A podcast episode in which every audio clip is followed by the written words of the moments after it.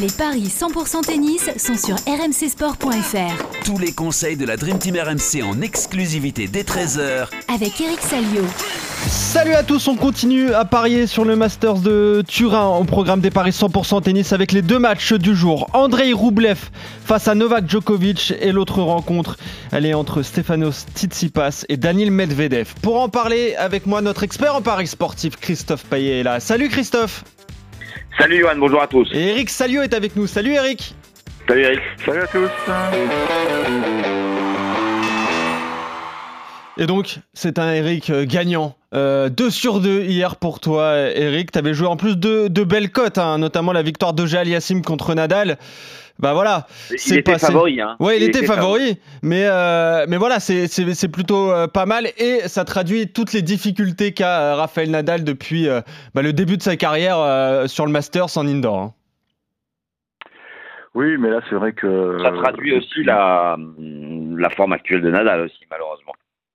Ben oui, on avait joué là-dessus. On avait bien vu qu'à Bercy, il n'était pas, il pas au mieux, mais c'est vrai qu'il y a des circonstances atténuantes. Il y a eu pas mal de petits pépins physiques, euh, la naissance du bébé, donc une préparation un peu pas, pas optimale. Euh, et puis le fait de jouer sous un toit, je pense que ce que je disais hier, ça, ça, ça, il prend pas son pied. Il prend pas son pied. Lui il a besoin, il a besoin d'air, de, de, de, vent, de soleil. Euh, et hier, il a encore montré des euh, des, des, des ouais, une attitude un peu bizarre, des, grossiers, des fautes grossières qui lui ressemblent pas du tout, alors que pourtant il était, il était plus fort hein, sur le début du match, mais le mérite de Sim, c'est d'avoir tenu, d'avoir tenu son service, alors que euh, ça se passait pas, il n'y avait pas de bonne sensation. Puis une fois qu'il a pris le score, euh, oui, il a, chuté. Alors maintenant, on va savoir si demain il va jouer son, son dernier match pour l'honneur pas, c'est pas sûr du tout. Hein. Mais il y, a aussi le risque qu'il perde sa deuxième place mondiale de fin d'année. Ça, c'est ah oui, un peu bien sûr. pour lui. Là, ouais, ça commence à. Elle lui coûte cher cette fin de saison. Elle lui coûte très cher. Et puis bon, euh, elle permet à Alcaraz d'être officiellement numéro un mondial. C'est énorme, quoi. 19 ans. Je crois qu'il avait démarré l'année 32e mondiale. Rendez-vous compte, c'est une ascension foudroyante. Quoi. On n'a jamais vu ça. Quoi. Ouais. Et en plus, il pourrait laisser sa place donc à Holger Rune s'il participe pas. C'est ça, Eric. Hein c'est lui le bah, premier remplaçant. S'il décide de rentrer, oui, euh, Rune pourra, pourra jouer. Bon, voilà. Donc c'est la seule incertitude de, la journée de demain. Ce sera vraiment un match pour du beurre. Hein. Oui, bien sûr, ouais. tout à fait. Et donc, dans l'autre rencontre, Casper Ruud a, battu Tyler Fritz. Ça s'est joué à, rien. Bon, il a sauvé aucune balle de match, quand même, le Norvégien. Hein. C'est lui qui s'est procuré euh, toutes les occasions dans le tie-break du troisième set. Mais lui, il joue très bien. Il joue très bien, euh, même au Masters. Hein. Il était déjà passé en demi la, saison dernière, Eric. Et là, il vient de battre, euh, battre Tyler Fritz. Il s'assure la première place hein, du groupe. Ouais, mais c'est un mec qui est je sais pas, il, a, il est sous-côté, on va dire. Hein, bien sûr. Même par nous, en premier.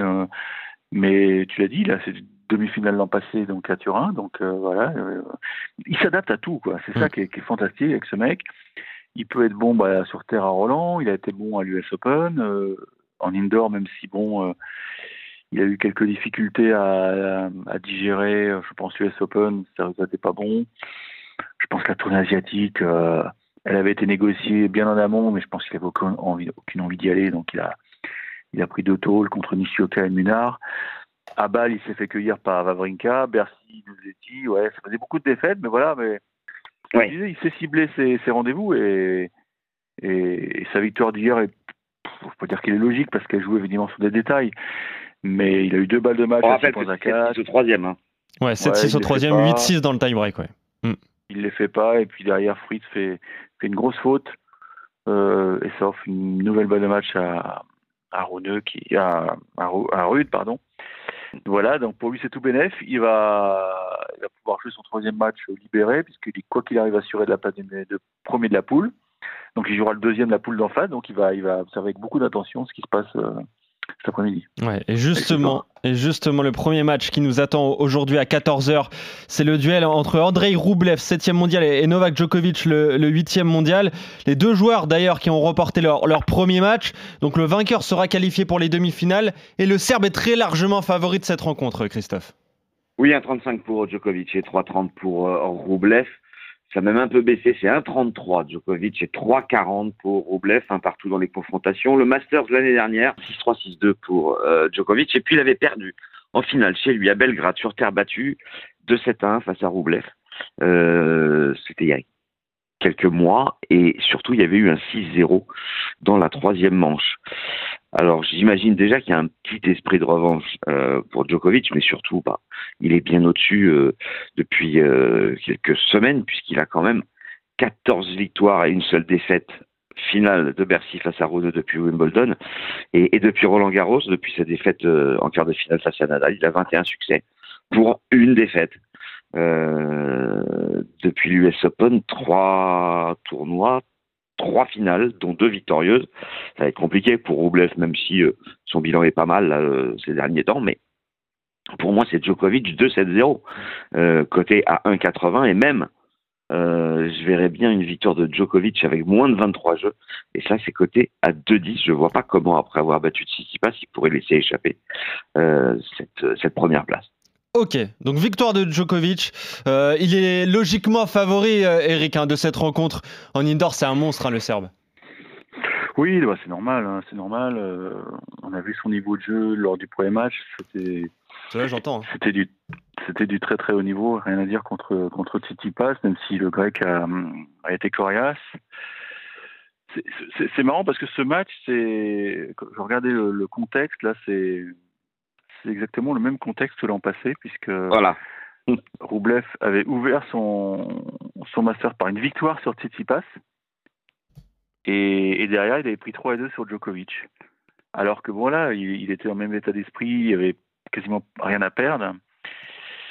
Mais Djoko, ce jour-là, était, était, je me souviens, il avait, il avait fait la différence quand il avait voulu. Donc, euh, ça peut être le même scénario, mais je sais pas, j'ai l'impression quand même que cette victoire face à Medvedev l'a un peu débloqué, notre ami euh, Je suis souvent le premier à pas lui tomber dessus, mais bon, c'est vrai qu'on mm. observe. Ouais, pas méga fan, ouais.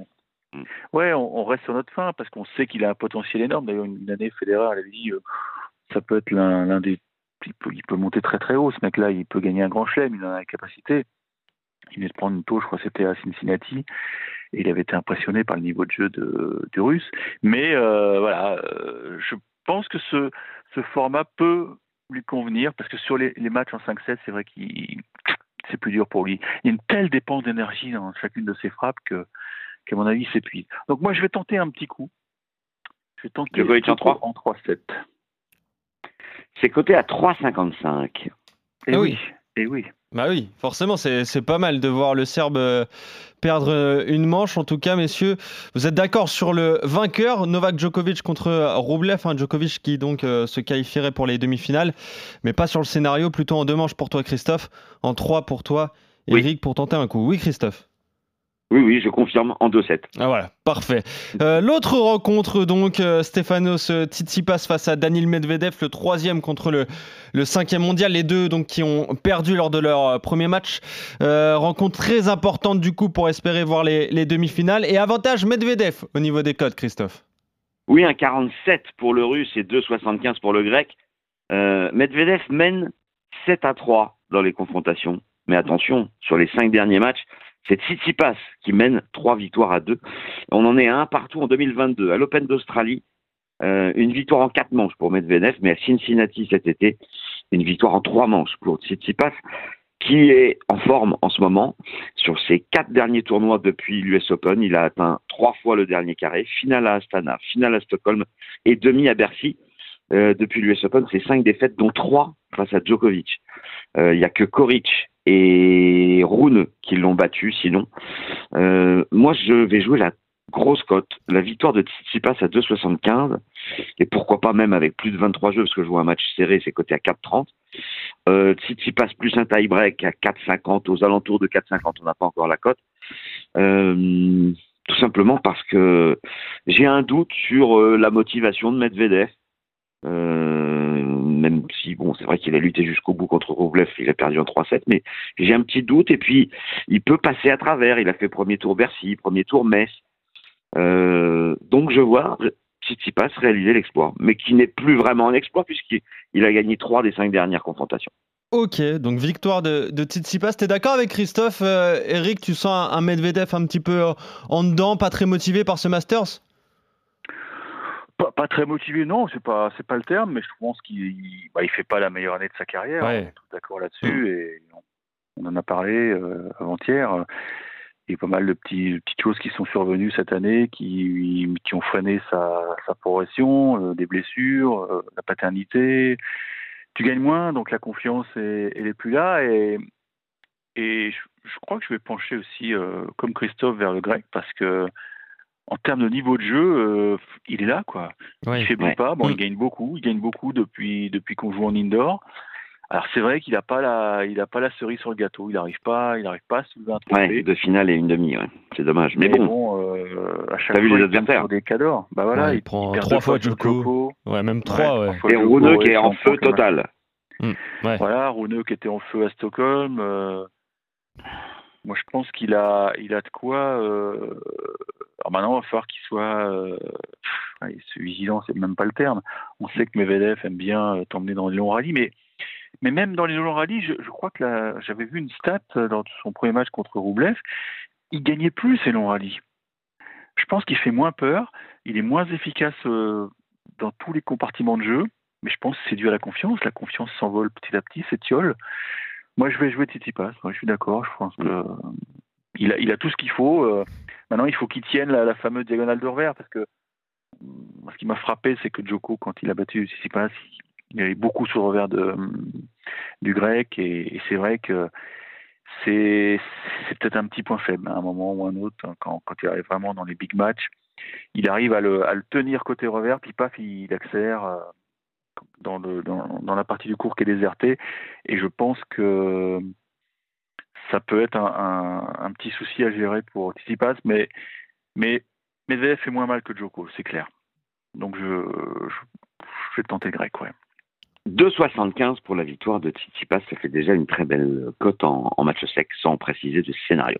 Euh, exactement, et vous êtes d'accord hein, sur cette euh, surprise, donc la victoire du grec contre euh, Daniel Medvedev tu disais un surprise relative, mais surprise au, niveau des cotes. Hein. Tant l'écart est. Il est même passé à 2,80. voilà, tant l'écart est énorme entre ces, deux joueurs. Il y a peut-être un coup à tenter. Vous avez bien raison, euh, messieurs. concernant le premier match du jour, vous voyez tous les deux la victoire de Djokovic. Euh, je le rappelle contre euh, Roublev. Djoko en deux pour toi, Christophe, et le Serbe en, trois manches pour toi. Eric, on se retrouve très vite, messieurs, dès demain, évidemment, pour continuer à parier sur ce Masters de, de Turin. Salut Eric, salut Christophe, salut à tous. Ciao messieurs, salut à tous.